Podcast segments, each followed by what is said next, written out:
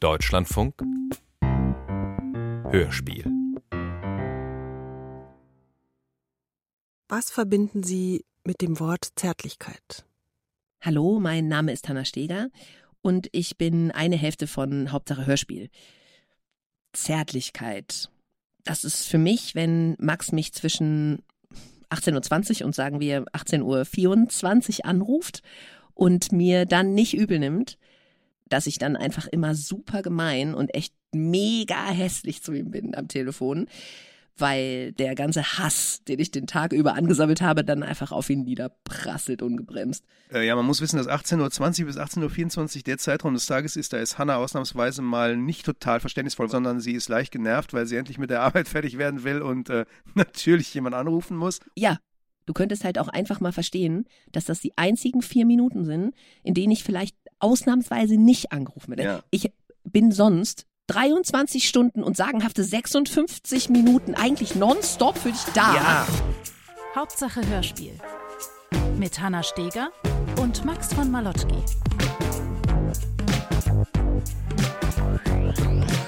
Ja, herzlich willkommen zur Hauptsache Hörspiel. Wir zeichnen das hier um 13.47 Uhr auf. Wir sind total safe.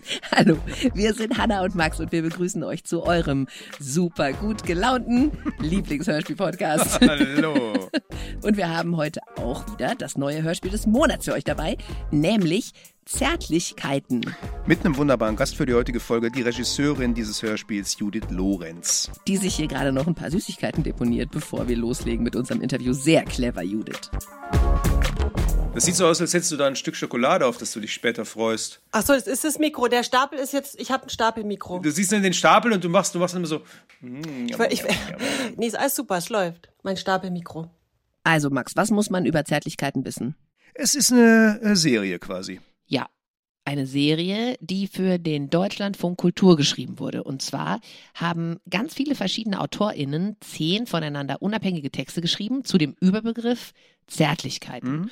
Und die Regisseurin Judith Lorenz hat dann aus diesen Texten zehn verschiedene, wiederum voneinander unabhängige Hörspiele gemacht. Alle so 10, 15 Minuten lang. Also eine Serie von, ich sag das wegen der Konsumierbarkeit, es ist eine Serie von Kurzhörspielen. Mhm. Kann man wegsnacken. Und es geht um weißt du, was ich gedacht habe, worum es geht?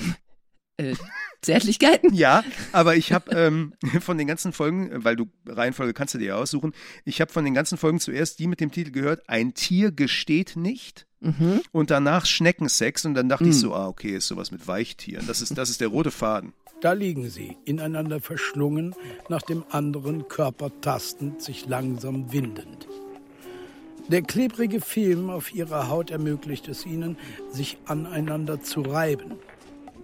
Manchmal, je nachdem, wie man seinen Kopf bewegt, sieht man ein Glitzern. Bei Zeiten wirkt es, als wäre hier nur ein Organismus am Werk. Es ist schwer zu sagen, wo der eine Körper anfängt und der andere aufhört.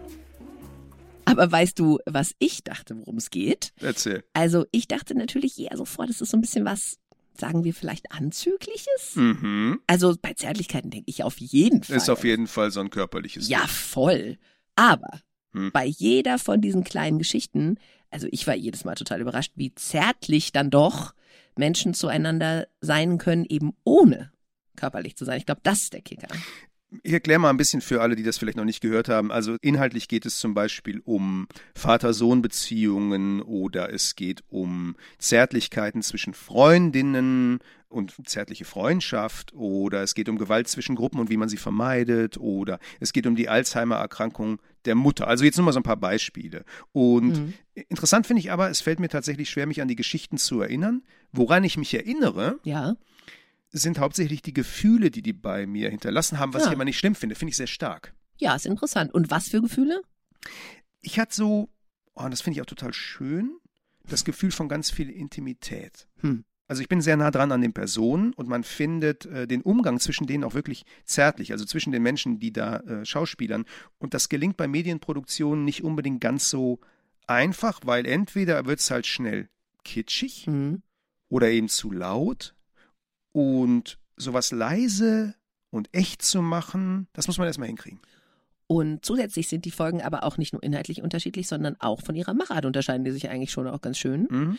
Also es sind ein paar dabei, die sind so richtig Hörspiel Deluxe szenig. Das magst du, das merkt ja, man.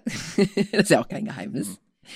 Und es sind aber auch Monologe dabei, die mir aber auch gut gefallen haben. Also das ist jetzt, ich habe nicht nur die szenischen Sachen gemacht. Stegi Sonderfall. Mhm. Und ich glaube, das liegt daran, dass man wirklich überall diesen zwischenmenschlichen Funken irgendwie überspringen fühlt. Und den hinzukriegen ist natürlich eine Sache der Regie, dass das immer bei allen auch so durchgehend da ist. Darum haben wir natürlich Judith Lorenz, die Regisseurin, auch direkt gefragt, wie sie das hingekriegt hat. Äh, war die Stimmung bei der Produktion schon besonders zärtlich? Gar nicht, überhaupt nicht. Nee, ich bin ähm, immer sehr, sehr hartnäckig und äh, streng und fordernd mir selber und vor allem meinen Spielerinnen gegenüber. Und Banafsche Romast zum Beispiel, die Schauspielerin, mit der hatte ich vorher noch nicht gearbeitet und die war auch komplett erstmal überrascht, dass ich da ähm, von ihr verlange, dass sie beim Spiel äh, sich auf einen Stuhl nach hinten beugt, damit die Stimme so klingt, als ob sie die ganze Zeit oben an der Decke ein Tier betrachtet. Und sie musste sich sozusagen auf den Boden werfen, um dieses Tier erschlagen zu wollen. Und ich wollte sie außer Atem bringen und habe das eben alles im Studio mit ihr praktiziert. Und darüber war sie doch sehr erstaunt und hat sich aber dann frohen Herzens darauf eingelassen. Aber wie macht man gerade jetzt inszenatorisch aus so vielen verschiedenen Geschichten eine Reihe? Worauf muss man achten? Woran muss man denken? Was passiert da? Tipps für andere, die mal so eine Reihe machen wollen. Ganz einfach.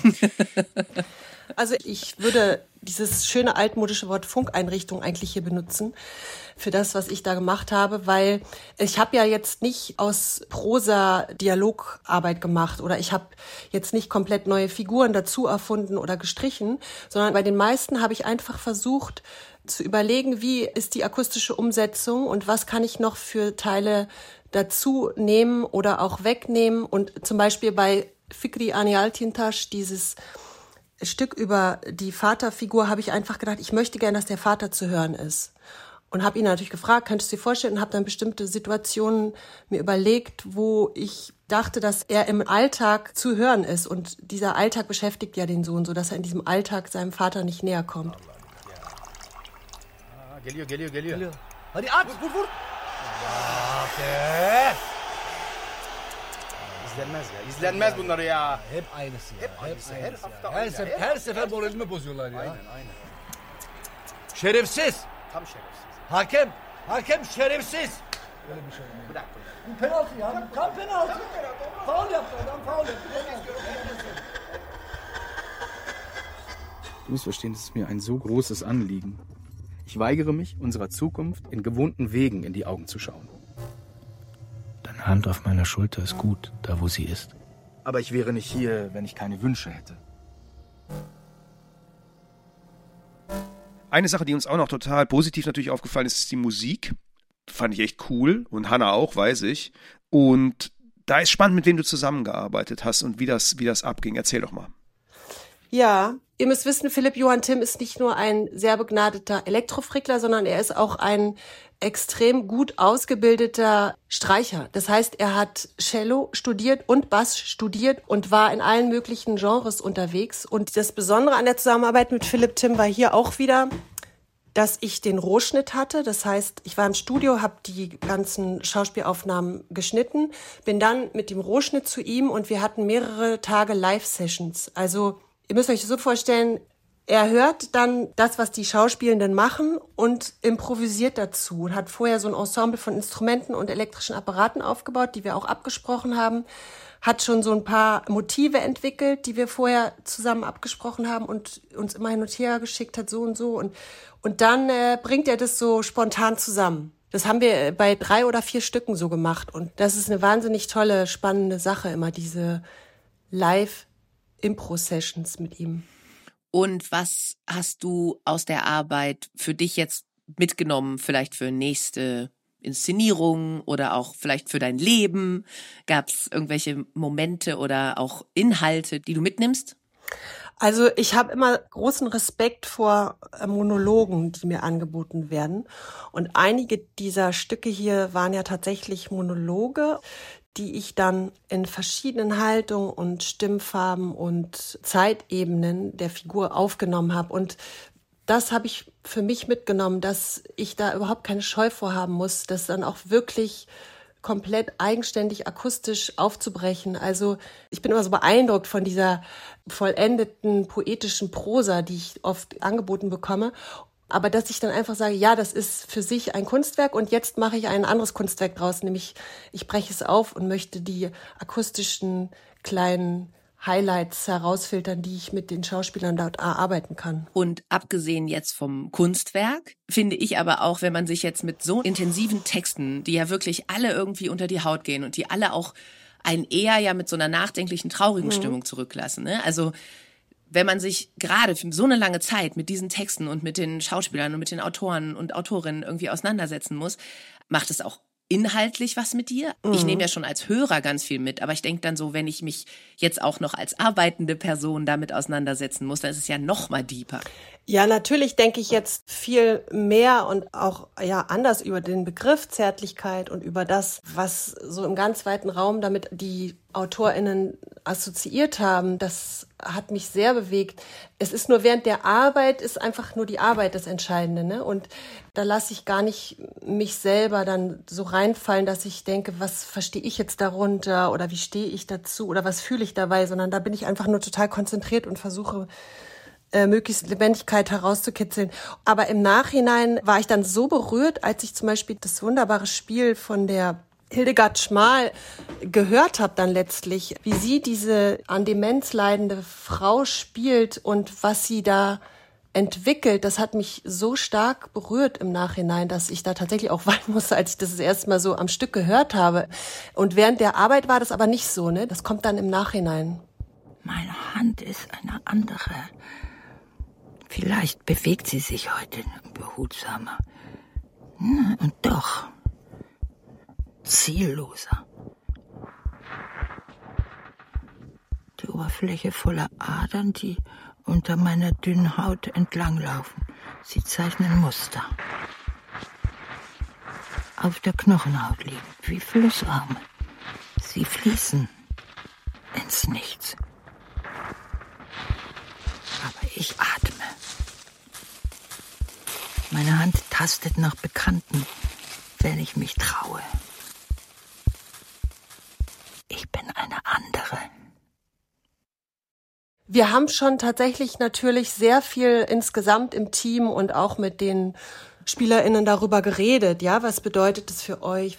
Es gibt ja auch sehr rätselhafte Texte und natürlich haben wir ganz viel darüber geredet, wo ist hier der zärtliche Moment der Figur oder was verhandeln die? Ähm, mhm. Wir haben sehr viel darüber nachgedacht, wie weit dieser Begriff eigentlich für uns alle ist und haben auch nach Gemeinsamkeiten für den Begriff Zärtlichkeit gesucht. Und da fand ich interessant, das hört man ja jetzt auch in diesen kleinen Interviewschnipseln, die ich immer davor gesetzt habe, dass viele darüber gesprochen haben, dass Zärtlichkeit einfach sehr, sehr viel mit Sehnsucht zu tun hat, nämlich mit Sehnsucht nach diesem Moment von Nähe oder von einer zarten intimen Begegnung und sowohl diese Sehnsucht als auch dieser Moment, der anvisiert wird, das sind geistige Sachen. Also keiner hat von irgendwelchen körperlichen oder flüchtigen Begegnungen gesprochen, die nicht nachhallen oder so, sondern es ging immer darum, es ist etwas, was rein von gedanklicher Intensität ausgeht. Das fand ich interessant. Ich bin Taner Scheintürk. Ich spreche die Rolle des Sohns in dem Mini-Hörspiel Deine Hand ist gut da, wo sie ist, von Fikri Anel Altentasch. Und Zärtlichkeit bedeutet für mich das Ablegen von Angst beziehungsweise das Aufbringen von Mut, anderen Menschen körperlich und seelisch näher zu kommen und seine eigene Komfortzone, die man gerne um sich herum aufgebaut hat, zu verlassen. Zärtlichkeit ist vielleicht die intimste Form von Kommunikation zwischen zwei Menschen.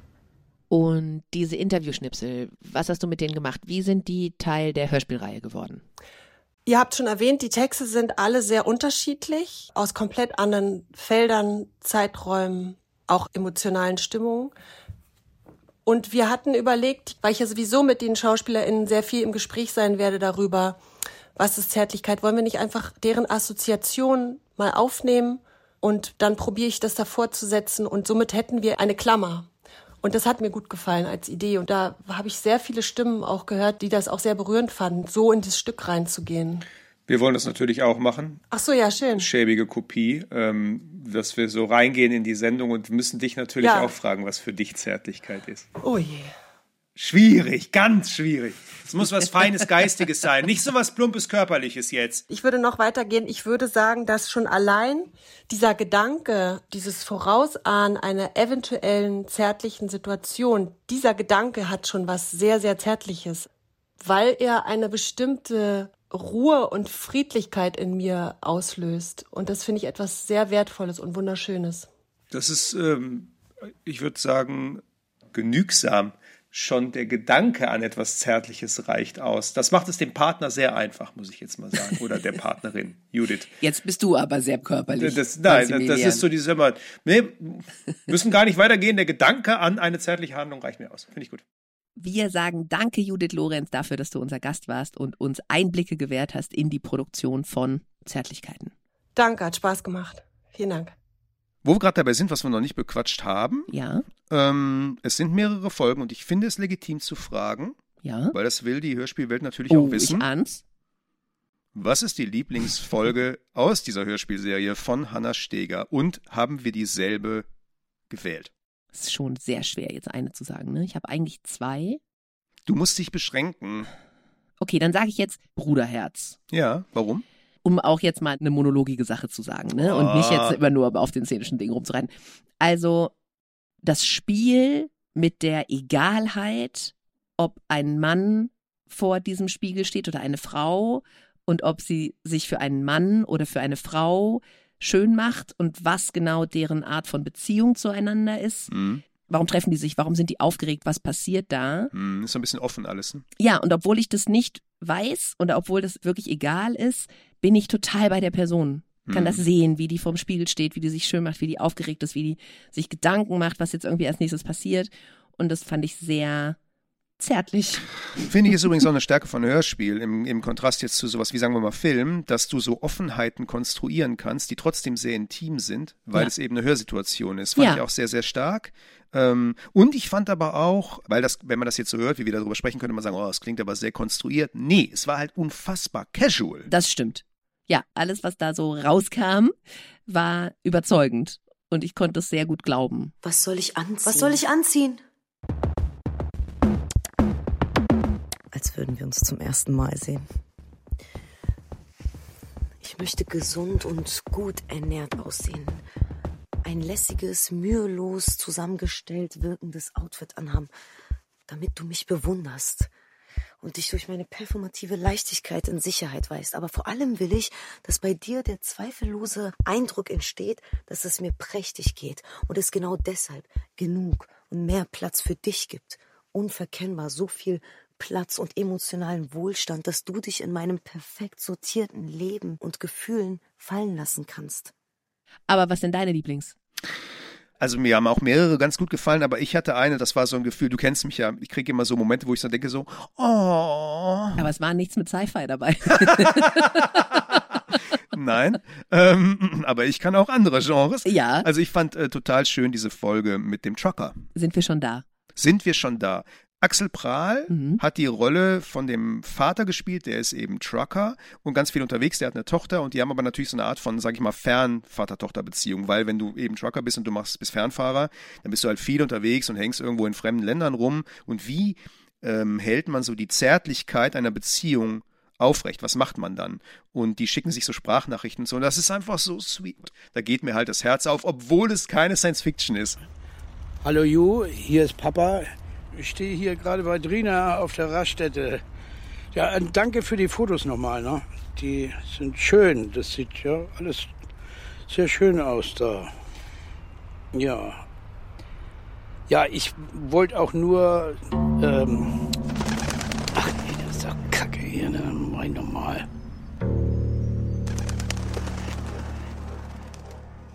Um noch eine Sache zu sagen, über die ich noch vielleicht nachdenken muss. Bei der Trucker? Äh, Nee, bei, bei der ganzen Zärtlichkeiten-Sache an sich. Ja. Und zwar diese Klammer, von der Judith gesprochen hat. Also diese vorgesetzten persönlichen Statements der Mitwirkenden über Zärtlichkeiten. Du meinst, dass Schauspielerinnen vorne sagen, ich bin die Schauspielerin und ich habe Genau. auch eine persönliche Geschichte. Und Genau. Deswegen? Ich finde das als Klammer schön und ich verstehe auch das Bedürfnis, eine Klammer zu machen. Ich finde es auch schön, dass man noch mehr über Zärtlichkeiten und Einblicke von Menschen in die Welt der Zärtlichkeiten bekommt. Aber für mich reißt mich das total raus aus dieser Illusion des Schauspiels, was ich gleich höre. Ah, ja, ja, Weil ich dann die echte Person höre und mit ihrem Leben und dann will ich an das anknüpfen und dann muss ich fünf Sekunden später mir jetzt vorstellen, ah, das ist jetzt ja gar nicht mehr die, von der ich die Geschichte gerade gehört habe, sondern jetzt ist das ja die Person, die mir Mhm. vorspielt, eine ganz andere Person zu sein. Und das fand ich schwierig. Hanna Steger möchte, dass unterm Kopfhörer die Illusion nicht zerstört wird. Ich möchte Ja. aus der echten Welt rausgerissen sein, nicht Ja. in sie hineingeworfen. Okay, I understand. Aber nur als ganz kleine, kleine Frage noch hinten dran. Nee, ich kann das gut verstehen. Ich fand es tatsächlich an manchen Stellen ganz cool, was auch die für Geschichten erzählt haben. Im positiven Sinne hätte ich tatsächlich, so wie du auch, gedacht, ach, die Geschichte könntest du jetzt aber eigentlich auch weiter erzählen. ne? Ihr teasert Ja. mich hier und dann kommt was ganz anderes. Also eigentlich hätten wir noch eine extra Hörspielreihe nur mit Ja. den persönlichen Geschichten der Schauspieler gebraucht. so viel Zärtlichkeiten. Oh, so zärtlich. Also, das Hörspiel, über das wir heute gesprochen haben, oder eher die Hörspielreihe, über die wir heute gesprochen haben, die das Hörspiel des Monats war, heißt Zärtlichkeiten, ist produziert worden vom Deutschlandfunk Kultur und man kann sie anhören in der ARD Audiothek oder auch in der DLF Audiothek App. So, und wie immer, für alle, die uns online hören, haben wir natürlich noch ein paar extra Hörspieltipps für euch. Es ist nicht ein Geheimtipp, kann man jetzt nicht sagen, Hanna. Ja, das Aber ich habe es, also man muss trotzdem sagen, ich habe es nicht gesehen, ich habe es nicht entdeckt, dass es das gibt im Netz, äh, bin drüber weggesurft, aber du hast es gesehen, deswegen bin ich gespannt. Ja, also es ist deswegen keine Überraschung, weil man kann es finden auf der nominierten Liste für das ARD Hörspiel des Jahres. Ach, die ist schon raus. Genau. Das weiß ich natürlich als informierter Hörspiel-Crack. Hm, obviously. Und da steht also folgendes Hörspiel drauf, beziehungsweise ich habe da so ein bisschen durchgeguckt, weil ich natürlich total interessiert daran bin, Mhm. Absolute da so draufsteht Recherche, weiß, Queen. ist. I know. Und dann ähm, habe ich da natürlich ganz viele Hörspiele gefunden, die wir alle schon kennen, Mhm. weil wir die hier bei Hauptsache Hörspiel schon besprochen haben, Mhm. weil wir nette Menschen darüber kennengelernt haben, weil wir interessante Geschichten von hinter den Kulissen gehört haben, als das. Aber Hanna Steger mit so einer Lesebrille dann so, nachvollziehbar, nachvollziehbar, nachvollziehbar. Ja, Ja, natürlich. es war immer so, ach guck, ja. Selbstverständlich, ja. Ach, die Gesche. ach so, na klar, der Noam. Yes, so, ja. so war es eher. I, I feel you. Und dann gab es aber eins, was ich nicht kannte und Mhm. was ich noch nie gehört hatte, und zwar Der Betreuer Mhm. von Nis Momme Stockmann, produziert vom NDR. Worum geht's denn da? Ja, das ist eine interessante Frage Ja, weiß ich, das ist echt eine interessante Frage. Dachte ich selber auch gerade, als ich sie gestellt habe. und so Irre. unerwartet. Reiß dich vollkommen raus. Ich bin doch für dich da. Also, es geht um einen Mann, Ja. der im Mittelpunkt der Geschichte steht. Und er findet sein Leben, um es mal ganz direkt zu sagen, richtig scheiße. Ja, das piepen wir natürlich raus. Und wir das sind darf hier ich aber Deutschlandfunk. sagen. Hallo? Das darf ich sagen, weil auch in diesem Hörspiel, ich glaube, innerhalb der ersten drei Minuten direkt irgendwie Schimpfwörter vorkommen, was mich auch abgeholt hat. Natürlich, selbstverständlich. Und es ist sehr szenisch Ja. und es ist sehr plastisch und sehr schlau dargestellt, wie unzufrieden er mit seinem Leben ist, nämlich als Risikocontroller. Aha. Also er arbeitet in seinem Unternehmen und hat seiner Meinung nach den schlimmsten Job der Welt und diese ganzen erstmal nachvollziehbaren Gefühle für Leute zwischen, sagen wir, 30 und 50 ähm, prasseln so auf einen ein, kombiniert mit Schimpfwörtern und ziehen einen sofort rein und er bekommt einen Betreuer, ah. der das ganze Leben für ihn besser macht. So, ich lasse das mal so stehen. Ja, kind of. Ich hatte nämlich auch erst bei dem Titel habe ich erst gedacht, dass es was ganz anderes ist, dass es in einem ganz anderen Bereich spielt. Also ich hatte mir eher vielleicht irgendwie sowas Soziales, so einen sozialen Bereich vorgestellt. Und dann, Pflegeberuf oder genau, sowas. sowas. Aber mit dieser Art von Betreuer hatte ich nicht gerechnet. Aber es hat mir viel Freude gemacht. Und ich fand, es war sehr besonders und sehr kurzweilig und auch sehr bildlich gemacht. Also ich habe ganz viele Dinge, von denen ich gedacht habe, witzig, es ist so geschnitten wie in einem Film. Ich höre die Sachen Mhm. und sehe sie dann. Mhm. Und ich kann mir den Filmschnitt, der dazu passieren würde, vorstellen. Zum Beispiel guckt er immer auf seine Uhr, Mhm. der Betreuer, und dann hört man immer so ganz laut, wie das so macht und man sieht quasi, wie der in seinem Anzug einmal so den Arm ausstreckt, da drauf guckt und dann wieder, also es gibt so kleine, sehr liebevolle Details und ich kann es von ganzem Herzen empfehlen. Also für mich ist der Hauptindikator ja immer, was genau ge passiert im Gesicht von Hannah Steger, wenn sie darüber erzählt, wie sie es findet. Ja. Und da ist auf jeden Fall sehr viel Amüsement, da war gerade sehr viel äh, Lachen auch in den Augenwinkeln, das ist immer ein sehr gutes Zeichen. Das heißt, das kann ich für euch jetzt nochmal übersetzen. Das scheint wirklich gut zu sein. Auf einer, wie sieht's im Gesicht von Stegi aus, Skala, auf jeden Fall eine 8 von 10 Punkten. Okay, Ja. naja, dann ist es doch aber jetzt hier ein richtig harter Tipp geworden. Absolütchen. Ja. Ja, ansonsten würde ich sagen, nehmt den noch mit vielleicht und wie immer, Hörspielherzen gehen raus an euch, Hanna Schläger und Max von Malotki sagen. Tschüss, bis zum nächsten Mal. Tschüss.